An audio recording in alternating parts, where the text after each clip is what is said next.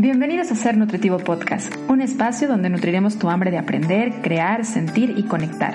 Soy Griselda Jiménez y junto a grandes colegas de la salud y buenos amigos, compartiremos contigo ciencia y experiencia para nutrir tu ser. La paternidad y la maternidad son una gran escuela. Sin importar cuántos hijos tengas, siempre hay mucho que aprender. Pero sin duda, la primera vez que llegas a esta fase de la vida tienes muchas lecciones que cursar. El parto, la lactancia, las vacunas, cambiar los pañales, el baño sin que se te desvalen, entre muchas más. Y justo cuando crees que ya lo tienes aprendido, que ya te adecuaste a la lactancia, que ya te sientes experta en cambiar pañales y lo puedes hacer hasta con una mano, que la hora del baño ya puede ser un momento familiar entre papá e hijo, mamá e hijo, porque ya se meten a la regadera contigo, um, entonces viene la alimentación complementaria. Llegan las dudas, llegan los retos, ya es tiempo, no es tiempo, cómo saberlo, qué tengo que darle, cuánto tienen que comer, antes o después de la toma de la leche, y las alergias y las intolerancias. Y bueno, empiezan muchas preguntas y muchas dudas que qué mejor que nos ayude a responder una gran experta conocedora en este tema, que es mi querida y gran amiga Karina Rodríguez Anguiano, quien ella es nutrióloga especializada en pediatría y además es encargada del área de lactancia materna en Secretaría de Salud Jalisco y es docente y coordinadora en el ITESO de la parte de diplomado de pediatría y nutrición y bueno, Cari es toda una gran conocedora en este tema. Me encanta escucharla cuando da conferencias porque platica de una manera muy amena lo que es la alimentación complementaria y es ideal para acompañar a papás e hijos esta primera experiencia con los múltiples alimentos. Bienvenida, Cari. Qué felicidad que se haya dado y que estemos juntas compartiendo este micrófono de Ser Nutritivo Podcast. Hola Gris, buenos días, muchas gracias. estoy muy contenta y honrada en que me invites en este espacio a participar contigo para platicar de este tema tan importante que inician los bebés eh, a los seis meses y que hay tantos mitos alrededor de ellos. Entonces, esperemos que a los radioescuchas les, les sea grato y útil todos estos temas tan importantes que vamos a abordar, que principalmente eh, nos vamos a enfocar en lo que es la alimentación perceptiva, independientemente del enfoque que se vaya a utilizar. Ok, qué bonito que empezamos por ahí. Y ahorita tomaste ya el tema de decir, bueno, es a los seis meses. ¿Cómo, ¿Cómo, un papá o cómo una mamá se puede dar cuenta de que es momento de comenzarla? O sea, el bebé tiene que mandar algunas señales fisiológicas en su boca de interacción con el alimento para poder decir sí, o literal es mañana cumple seis meses, mañana empezamos. Mira, diversas organizaciones nos hablan que no debe ser antes de, la, de los cuatro meses y medio ni después de los seis meses. Pero todo va a depender de los bebés. Te platico, por ejemplo, en Europa eh, generalmente inician antes porque son muchísimo más propensos a alergias alimentarias. Entonces, el hecho de exponerlos de repente un poco de forma más temprana a ciertos alergenos los protege. Pero en general, aquí en México y en países de, Latinoamérica o en vías de desarrollo, nos esperamos hasta los seis meses para proteger este, esta lactancia materna y evitar, o sea, justamente todos estos problemas. ¿Qué es eh, en lo que nos tenemos que fijar eh, para que nuestros bebés estén ya preparados para la alimentación complementaria? O sea, que tengan este reflejo de pinza fina, que tengan el sostén cefálico y sobre todo que tengan un peso dentro de los parámetros esperados. Este peso hablamos de en promedio 6 kilos. Mira, te platico, Gris. El bebé cuando nace pesa entre 2,500 y 3,500. Entonces, durante el primer año es crucial que se alimente de forma correcta porque el peso se triplica y la talla, o sea, más o menos eh, casi se duplica. Entonces es el primer brote de crecimiento durante la infancia en donde tenemos que ser súper cuidadosos en el aporte energético y en el aporte de micronutrientes que le estamos otorgando. Entonces una señal sería, mi bebé ya sostiene la cabeza y tiene el reflejo de pinza fina. Y para poder proceder a, tener una adecuada técnica. ¿En qué casos no inicio a los seis meses? Cuando el bebé tiene a lo mejor un peso muy por abajo de lo esperado o tiene alguna patología que pueda coadyuvar que inicie, algún trastorno neurológico en específico o algún problema de resección intestinal, pero ya son casos como súper específicos. Ok, ahorita hablaste entonces de dos puntos que anoté yo por aquí porque no quiero que se nos vayan sin, que lo platiquemos y es la parte de la lactancia. Decías, bueno, en México con la intención de no eh, retrasar, más bien de no quitar la lactancia de manera temprana, lo empezamos a los seis meses. Y es que muchas veces cuando entra la alimentación complementaria, no lo escuchamos así, es un complemento sea, sigue siendo el alimento más importante la leche materna, ¿cierto? Así es, o sea, tienes toda la razón. De forma exclusiva de los cero a los seis meses. Y justamente anteriormente, no sé si te acuerdas que se usaba el término de ablactación. Y ahora es alimentación complementaria, justamente para evitar este tipo de confusiones. Entonces, alimentación que complementa la leche. Porque cuando nosotros iniciamos, iniciamos con una pequeña eh, exposición al alimento. ¿sí? Esta pequeña exposición en fines prácticos podría ir desde dos cucharadas hasta media taza en porción, independientemente de la técnica que nosotros utilicemos. Llámese Bliss, llámese Baby Led Winning o la técnica tradicional, que es este puré, papilla y picados finos. Entonces, es imagínense, si iniciamos, por ejemplo, en la, en la primera semana, solamente estaremos exponiéndolo a dos cucharadas durante tres veces al día. Entonces, la cantidad de energía obtenida por alimentos sólidos es mucho más pequeña. Y, o sea, el principal sustrato de energía sería la leche materna o el sucedáneo de leche materna. Hace poquito, de hecho, leía por poner un ejemplo en cuestión de números, que alrededor de los primeros eh, tres meses de alimentación complementaria solo se puede dar alrededor del 10% de la ingesta de, de, energía que necesita el bebé a partir del alimento eh, sólido como tal. Entonces, esto es bien importante porque deja el otro 90% todavía a la relevancia que tiene la lactancia materna, que tiene en este caso, si no estás logrando dar lactancia materna, la leche de fórmula, pero que sí, el alimento base continúa siendo la parte de la leche. Y alrededor de los nueve meses en adelante, pues sí, ya va a empezar a ser un 30%. Habrá niños a lo mejor que tengan más apetito y van a comer más, ¿no? O pidan más o que sean más receptivos a los alimentos que otros. Pero sí es súper importante eh, hablarlo así. Es alimentación complementaria. Y además tocaste el tema de las alergias. Antes se tenía mucho la idea de retrasar aquellos alimentos que pudieran tener una respuesta o generar una respuesta de alergia, ¿no? Como el huevo, se decía, no, pues retrasen los, los eh, mariscos, todo como que retrasen las semillas.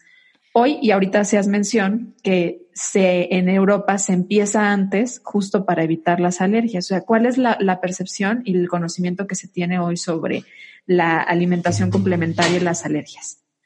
Ok, mira, eh, anteriormente te digo que eh, o sea, se, se retrasaba la introducción de estos alergenos y ahora, o sea, lo que se hace es desde los seis meses introducir dos por mes para que, eh, o sea, nosotros podamos exponer al bebé y protegerlo o darnos cuenta si de verdad tienen alergia o no.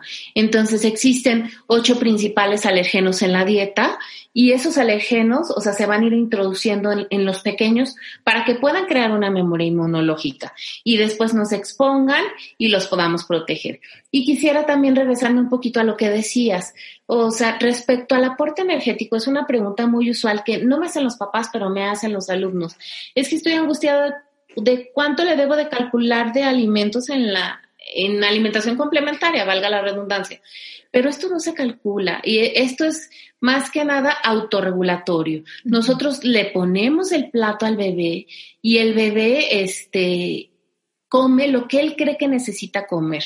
Y eso es de lo que se trata, de que disfrute, de que toque, de que pruebe, de que se embarre y demás.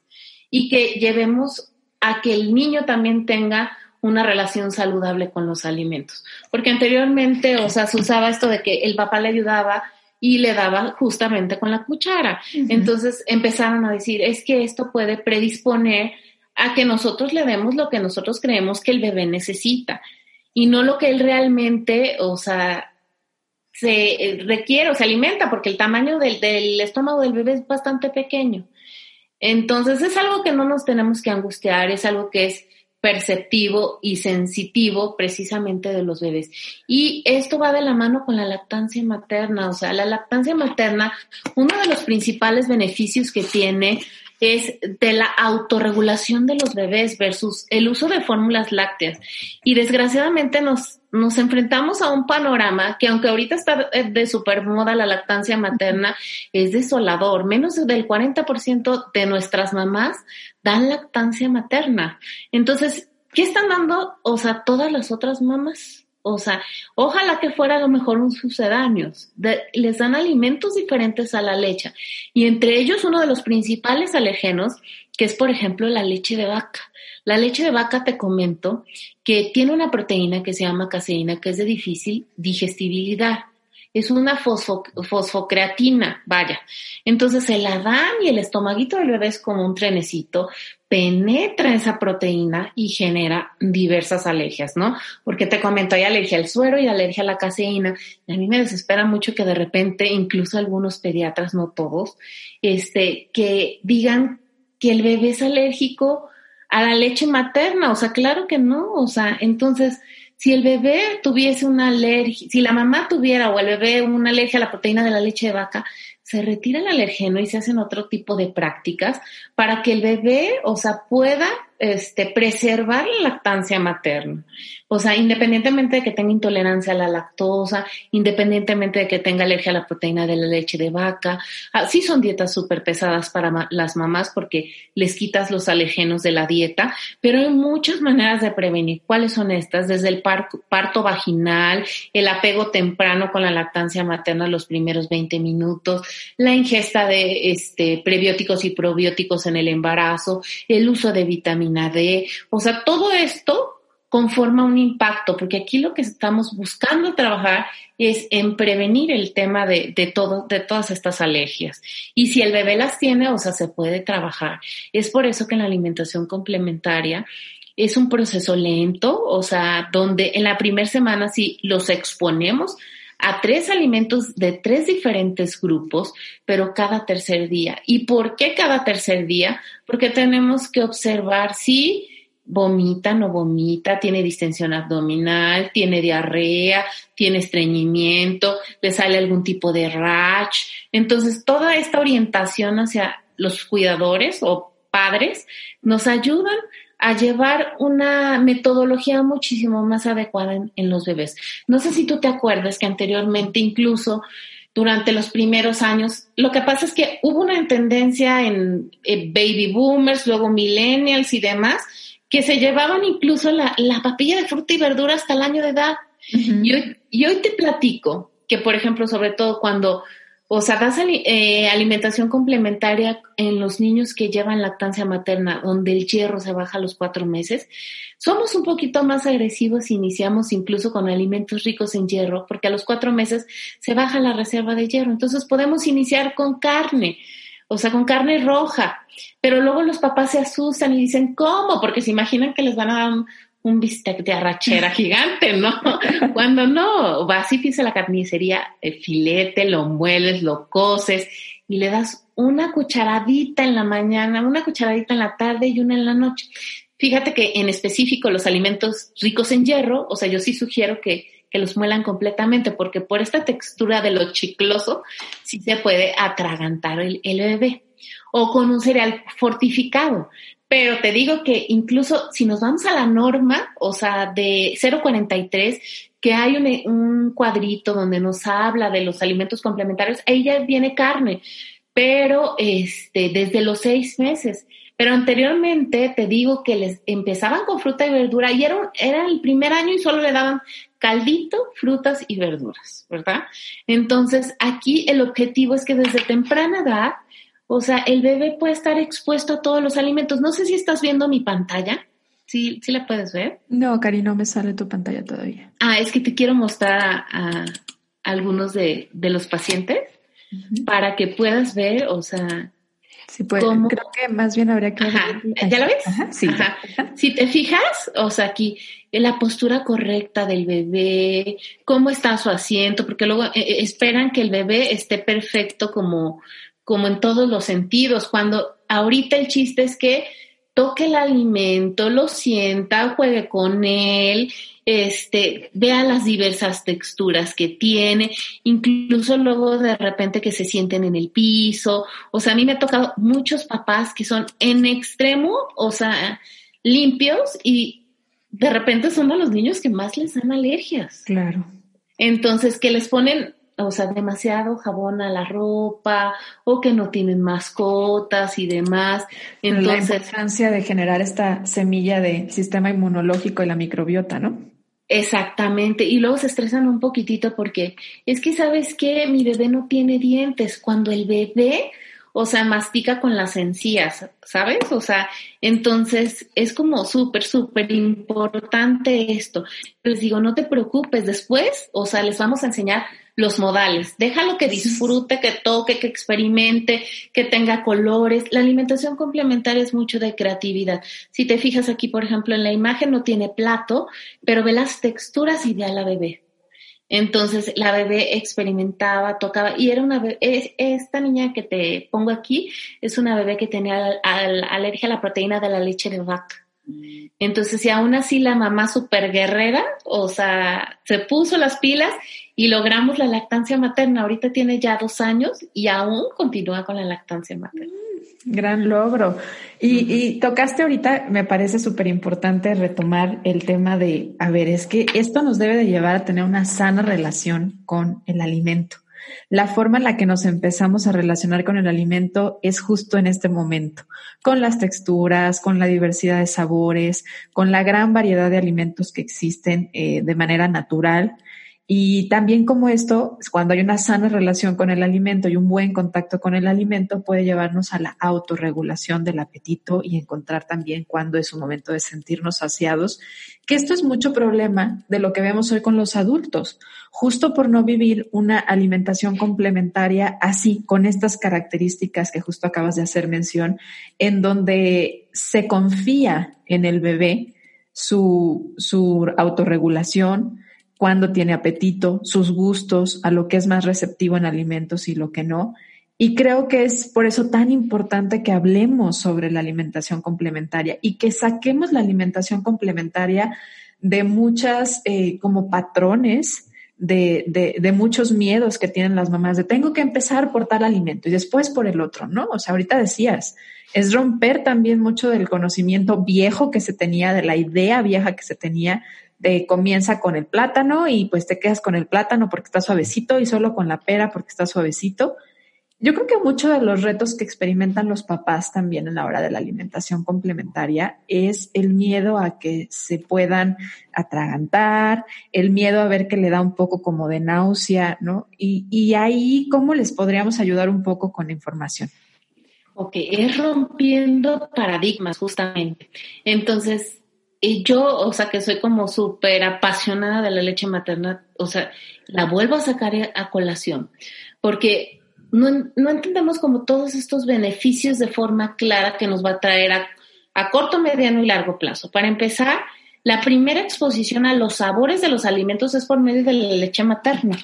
Entonces, o sea, porque se va creando como una memoria. Yo te pregunto, o sea, cómo se alimenta la mamá es el sabor de la leche materna. Entonces, yo te, yo te digo a ti cómo se alimentan las vacas y qué comen las vacas. Entonces, en niños alimentados con fórmula, de repente nos puede costar un poquito más de trabajo. Entonces, al nosotros exponerlos y mostrarles esta relación sana con la comida, va a ser, o sea, que existe esta congruencia y que los y que contagiemos a nuestros bebés. Entonces pasa muy muy a menudo que a la mamá, por ejemplo, no le gusta el brócoli porque huele raro. Entonces le digo, le vas a poner unos arbolitos de brócoli en el plato. Y la mamá le, está, le pone el arbolito de brócoli y está haciendo caras. Entonces el bebé empieza a imitar las caras de mamá y a rechazar indirectamente el alimento. Entonces, ahora, la literatura te dice, lo tiene, los tienes que exponer, o sea, 10 veces para crear esa memoria y más de 20 veces para documentar una versión, o sea, en formas distintas. Entonces no podemos, o sea, decir que lo probó y no le gustó porque saca la lengüita, que es el reflejo de producción, que es completamente normal, o porque hace arqueo y demás, pueden iniciar, o sea, a lo mejor no gustándoles y posteriormente encantándoles, que es como parte de, del proceso natural. Entonces, tenemos que, o sea, si te avienta, puede ser, que hay días que los niños no tienen hambre, o sea, después de los seis meses, incluso baja un poquito la velocidad de crecimiento de los niños. Y entonces, este, de repente hay días que no van a comer y eso es parte del proceso. Entonces es muy importante que nosotros les ofertemos este, como tal la comida y que ellos deciden, decidan cuánto, cuánto van a comer.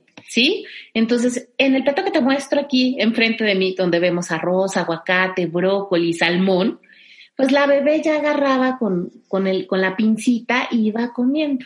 O sea, si te deja la mitad del plato, no, no te preocupes. Entonces, estos platos que generalmente ya vienen un poquito normados, o sea, están medidos por onzas. Pero el chiste es que experimentemos con estos colores, con estos sabores, con estas texturas. Y va a depender también mucho de cómo nos alimentemos para lo que le estemos espejeando al bebé, entonces, y lo que el bebé va a hacer.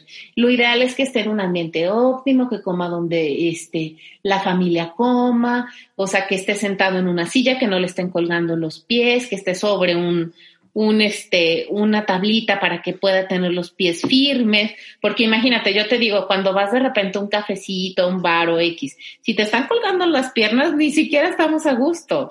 Entonces el bebé se empieza a distraer, no frente a pantallas, porque también es otra cosa que nos enfrentamos ahorita, que para que coma le pongo el celular, ¿no? Y le pongo a Pepa, y a Pepa no le gustan las verduras, ¿verdad?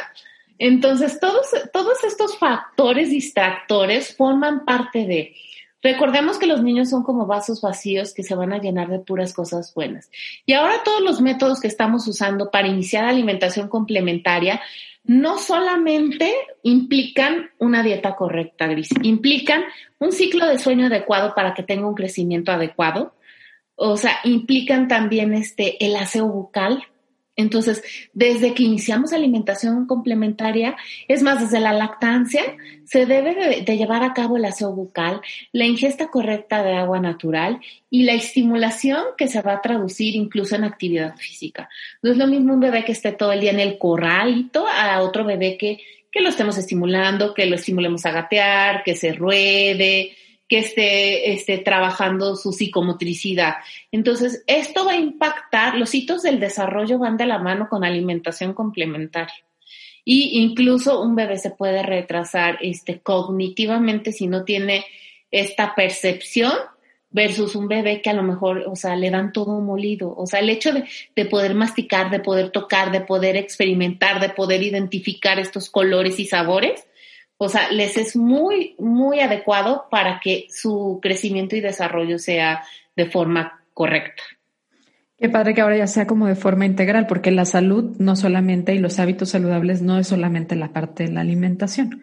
Ahorita lo decías, es el sueño, es el descanso, el de hidratación y qué padre que ya se está viendo así desde el inicio de la vida. Y en este platito que nos pones en imagen, además vienen los diferentes grupos de alimentos. O sea, también esa idea es solamente una sola cosa. Hay que ponerle como si fuera, la idea es llevarlo a una alimentación familiar. Entonces, si mamá come o van a comer brócoli y arrocito y van a comer pollito, pues va a haber brócoli, arrocito y pollito, sobre todo si ya hiciste esta introducción de estos tres días y si ya observaste que no hay ninguna respuesta negativa por parte del bebé, ¿cierto? Exacto. Entonces, aquí el trabajo, Gris, es, o sea, en el caso es papás y niño. O sea, vamos a trabajar en los dos, porque luego de repente también dicen, bueno, yo le doy saludable, pero le muelo todo, le hacen un tres en uno. Entonces, este plato que te lo muestro aquí, o sea, ponen en, el, en estos procesadores fabulosos, o sea, la calabaza, la zanahoria, el arroz y el pollo, y lo muelen y hacen una papilla. Entonces, eso le, no les permite al bebé conocer los sabores naturales que hay de cada alimento. Yo no estoy negada que a lo mejor algún día le puedan hacer un hot cakes con a lo mejor espinacas, avena y demás, pero cuando nos estamos introduciendo en esta aventura de la alimentación complementaria, es muy, es muy importante que le demos eh, los sabores de forma individual para que el bebé los pueda reconocer. Los pueda reconocer, experimentar, saborear y demás. Otra cosa que luego de repente, ahí es que está muy desabrido y le voy a poner poquita sal y poquita azúcar. El bebé no conoce esos sabores y no los necesita. Algo que es súper importante es que no le pongan azúcar añadido o no usen el azúcar hasta después de los 24 meses si es que la van a utilizar. No la necesitan. Entonces, y la sal de, forma moderada, tampoco se trata de que el alimento esté totalmente insípido. Entonces, incluso en la técnica de baby led weaning, que son los finger foods, o sea que se introdució hace muchísimo tiempo, pero se volvió a poner de moda hace una década en Londres. Este, o sea, buscaba que los alimentos fueran aderezados como tal. Entonces, yo pienso que, o sea, independientemente de la postura que decidamos utilizar, la alimentación sensitiva, perceptiva, el apego, o sea, y el lenguaje adecuado, o sea, va a ayudar muchísimo a que nuestros bebés se alimenten. La palabra no no la identifica este en el cerebro del bebé. Entonces es muy importante que no empiecen a hacer correlaciones de palabras, modos, pleitos y demás, porque aunque están chiquitos todo todo todo lo captan, ¿eh? O sea, no te imaginas.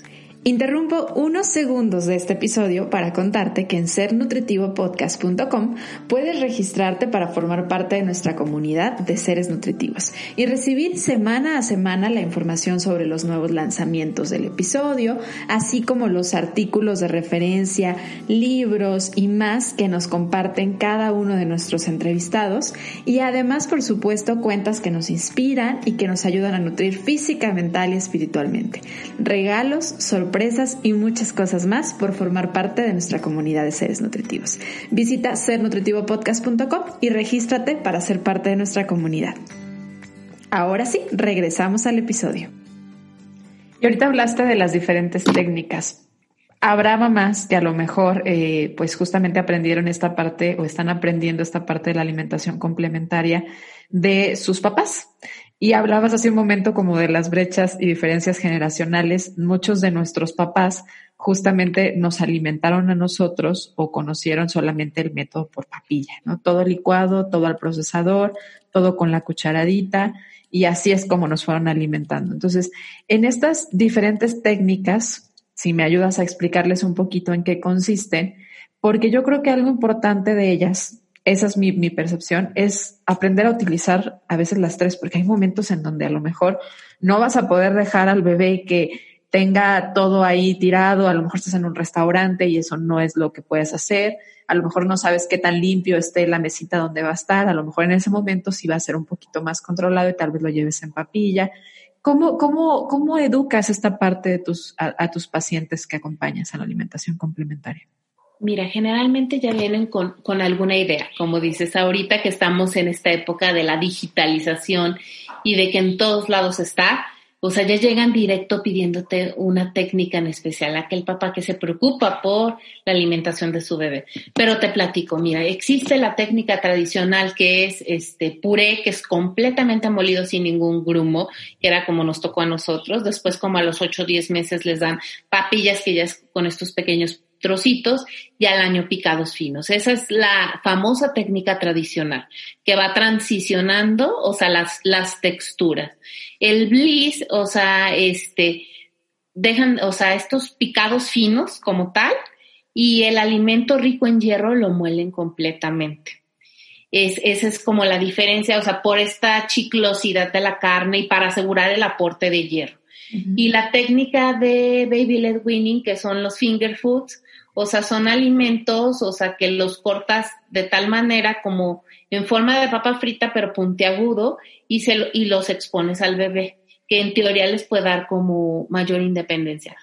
¿Cuál es mejor que otro? Yo te podría decir que hay estudios que dicen que ninguno es mejor que otro, pero baby led weaning puede ocasionar a veces que haya déficit de ciertos nutrientes. Pero el argumento era que si utilizabas ese método, prevenías contra sobrepeso y obesidad porque el bebé se autorregulaba y comía lo que el bebé creía, o sea, porque tú le pones en la tablita estos alimentos y el bebé, o sea, va tomándolos y se los va, se los va comiendo.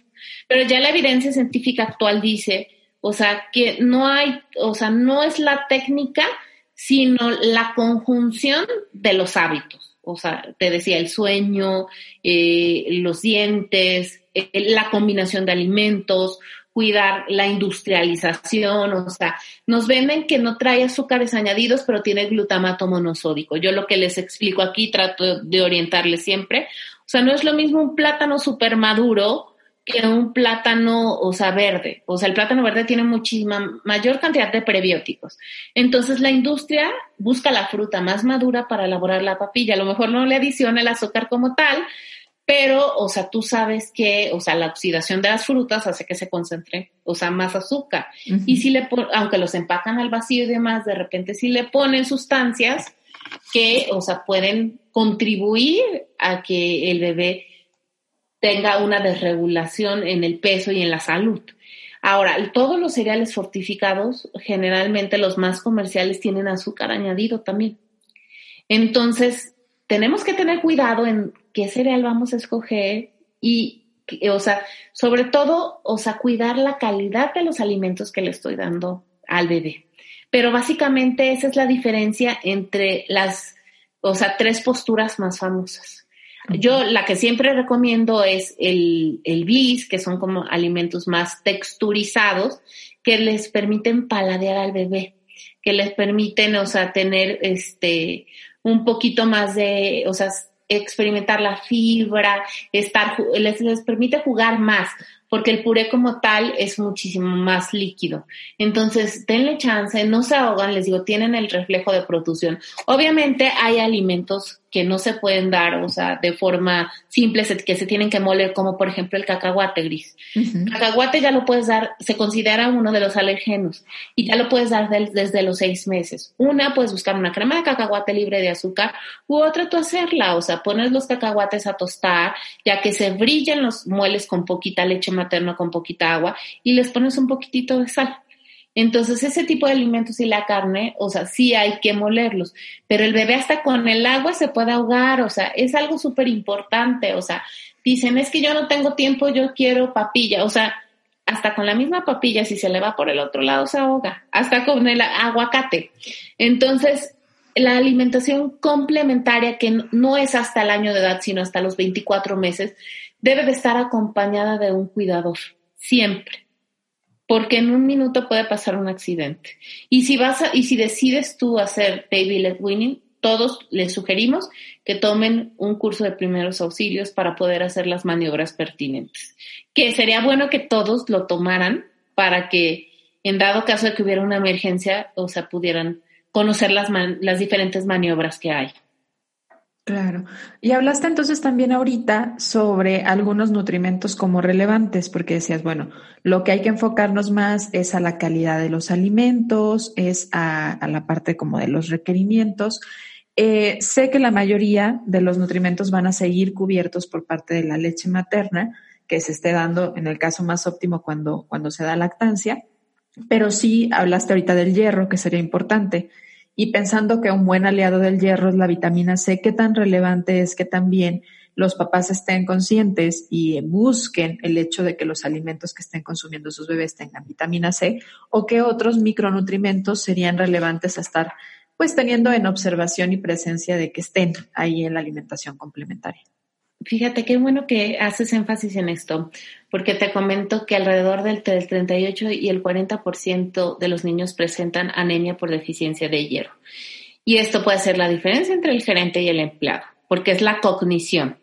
Entonces, a los cuatro meses, como te comentaba, se baja la reserva de hierro en la, leche materna. Hay cosas que se pueden hacer desde el parto, como el pinzamiento tardío del cordón umbilical, que permitas que, que lata, o sea, para que la reserva de hierro mejore. La reserva de hierro de mamá también influye mucho, pero, o sea, el hierro es como un nutriente fundamental que nos va a ayudar a esto que te comentaba previamente, el calcio, el fósforo, el zinc, la vitamina K, la vitamina D. Entonces, pero sí es muy importante que los papás identifiquen que en un medio ácido, o sea, se absorbe de manera más eficiente el hierro. Entonces, por ejemplo, si yo le voy a dar un alimento rico en hierro, si le agrego unas gotas de limón o si le agrego unas gotas de naranja, o sea, se va a absorber muchísimo mejor. En los niños que son alimentados con un sucedáneo de leche materna, que es esta fórmula de inicio, pues ya vienen fortificadas y a lo mejor es muchísimo menos el riesgo de presentar la anemia. Incluso se sugiere que se haga una BH para detectar los niveles de hierro alrededor de los 10 meses y poder inferir y trabajar sobre esto. Hay dosis profilácticas, pero tú sabes que el hierro luego de repente es un poquito pesado y puede generar estreñimiento. Sean 3 miligramos por kilo por día o si ya tiene anemia, hay una dosis terapéutica. Pero si el niño tiene una alimentación correcta, con esta por eso fortificaron los cereales y demás, o sea, no hacen deficiencia de hierro. Entonces hay diversos, incluso la atención, o sea, del bebé y este, la cognición, el aprendizaje del bebé, o sea, se nota mucho, o sea, si la reserva está por abajo de, lo esperado. y el hierro solamente está contraindicado si tiene alguna como infección o está febril, no se puede como otorgar. Pero sí es muy importante que, o sea, con su pediatra o con su nutriólogo pediatra, ustedes verifiquen eso, porque va a ser la diferencia en el neurodesarrollo del lactante como tal. Y sobre hoy tan famosa y, en boca de todos la vitamina D, ¿qué hay en la vitamina D y la, alimentación complementaria? Ahorita hiciste mención también de ella como uno de los importantes. Eh, ¿Hay que suplementarla? Eh, ¿Debería o no? ¿La exposición al sol es suficiente para los niños? ¿Cómo aplica?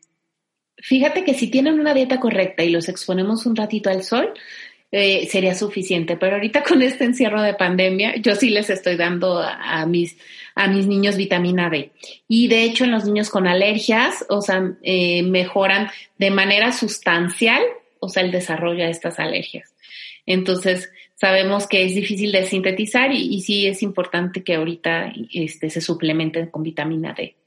Perfecto. Pues voy a agregar una última pregunta antes de entrar a la recta final contigo, Cari, que es este tema con, ahorita hacías un poco mención de ella, de, de cómo va a ayudar al desarrollo también motor, psicomotor del bebé, el contacto con el alimento.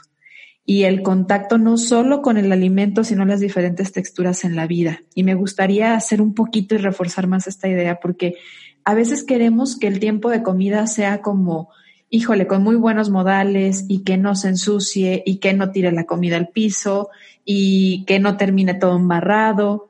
Y creo que esto es súper importante dentro del, desarrollo psicomotor del bebé. Exactamente. Miren, como te comentaba y te mostraba algunas de las imágenes de mis pacientes, eh, es una etapa de descubrir, de experimentar, de ver los colores, de ver los sabores. O sea, generalmente los, los, modales los podemos este, enseñar después de los 12 meses, pero en esta primer ventana de alimentación complementaria, yo sí les sugiero que inviertan en un buen plato, en seleccionar bien los alimentos, en permitir, o sea, en prepararlos y que se vean lindos, o sea, en no repetir colores, en dejar que de verdad el bebé descubra estos alimentos a la par que los prueba. ¿Y qué implica descubrirlos? O sea, todos los sentidos, o sea, el sentido del olfato, el sentido del gusto, el sentido de la vista. Esto va a impactar de manera favorable todo el desarrollo y los va a desapegar también un poquito a este apego tan lindo que tienen como a la, a la, leche de manera absoluta, porque la lactancia materna, recordemos que no solamente es estos primeros seis meses, o sea, se debe de ir idealmente hasta los 24 o incluso hay quien lo está dando ya después de los 24. O sea, el tiempo, o sea, ustedes lo van a decidir, pero sí las recomendaciones son muy claras respecto a eso. Entonces, el enseñarlos a, correlacionarse y a relacionarse con los alimentos de una manera saludable va a tener un impacto en la salud fabuloso. Si nosotros logramos que durante este primer año de vida nuestro bebé, o sea, tenga un peso saludable, se mantenga en el carril de crecimiento adecuado, garantizamos en 80% que, o sea, va a tener un peso saludable. Así como si desarrolla sobrepeso o obesidad, tiene el 80% de probabilidades de ser un niño obeso. ¿Por qué? Porque en este periodo hay una hiperplasia y hipertrofia y ahí se secreta la leptina, que son como los reguladores del ciclo hambre-saciedad. Entonces, este, tenemos que tener como mucho cuidado en eso. Miren, otra cosa es como que yo les sugiero que es súper importante es nunca comparen a su hijo contra otro hijo, cada bebé es diferente. Entonces, si mi bebé nació en, el, en un percentil adecuado, a lo mejor en la percentila 15, debemos de cuidar que se vaya en esa percentila y que no se baje de esa percentila. Pero, o sea, si nació a lo mejor en la percentil 15 y se nos va a la 85, y entonces tenemos que ver qué es qué está sucediendo. O sea, o eh, nació en la 50 y se nos va a la 5, que nos está faltando, sin estigmatizar ni poner una etiqueta. Pero sí es una ventana de oportunidad para la creación de los hábitos, para el descubrimiento de los sabores, para que no se nos hagan después niños piqui que luego de repente después del año vienen y es que sabes qué, o sea, nada más este quiere un tipo de alimento, ¿no? Entonces tenemos que volver a exponerlos otras 10 veces, a escoger el alimento favorito del mismo color y ponérselo ahí. Entonces, inviertan estos primeros 24 meses en tratar de fomentar hábitos saludables en los bebés y eso les va a ayudar muchísimo en su crecimiento y desarrollo. Qué bonita manera de cerrar y de decirle a los papás, Debes estar tranquilo si tu hijo está manteniéndose en su crecimiento. Eso es lo más importante que necesitamos como para poder medir si estamos haciendo las cosas bien o no, es que se mantengan en su crecimiento. Un bebé que crece y que se desarrolla de manera correcta pues está bien alimentado, está bien nutrido. Así que con eso nos podríamos quedar como muy tranquilos si lo están haciendo bien o no. Pues ahora sí, entrando a la recta final, hay tres preguntas que hacemos a nuestros invitados, Cari, que es partiendo de la idea de que Ser Nutritivo Podcast promueve que el, ser humano necesita nutrirse en la parte física, mental y espiritual. Y nos gustaría saber cómo tú, Cari, disfrutas nutrir la parte física. La parte física de eh, la mía o de los pacientes. La tuya, la tuya. Pues a mí me, encanta, o sea, justamente eso, permitirme sentarme, sentir, o sea, sentir los alimentos como tal, o sea, y darme cuenta de lo que me están, están provocando en mí. Uno de repente aprende a conocerse, o sea, de acuerdo a los sabores, ¿verdad? O sea, y escuchar tu cuerpo creo que es súper importante.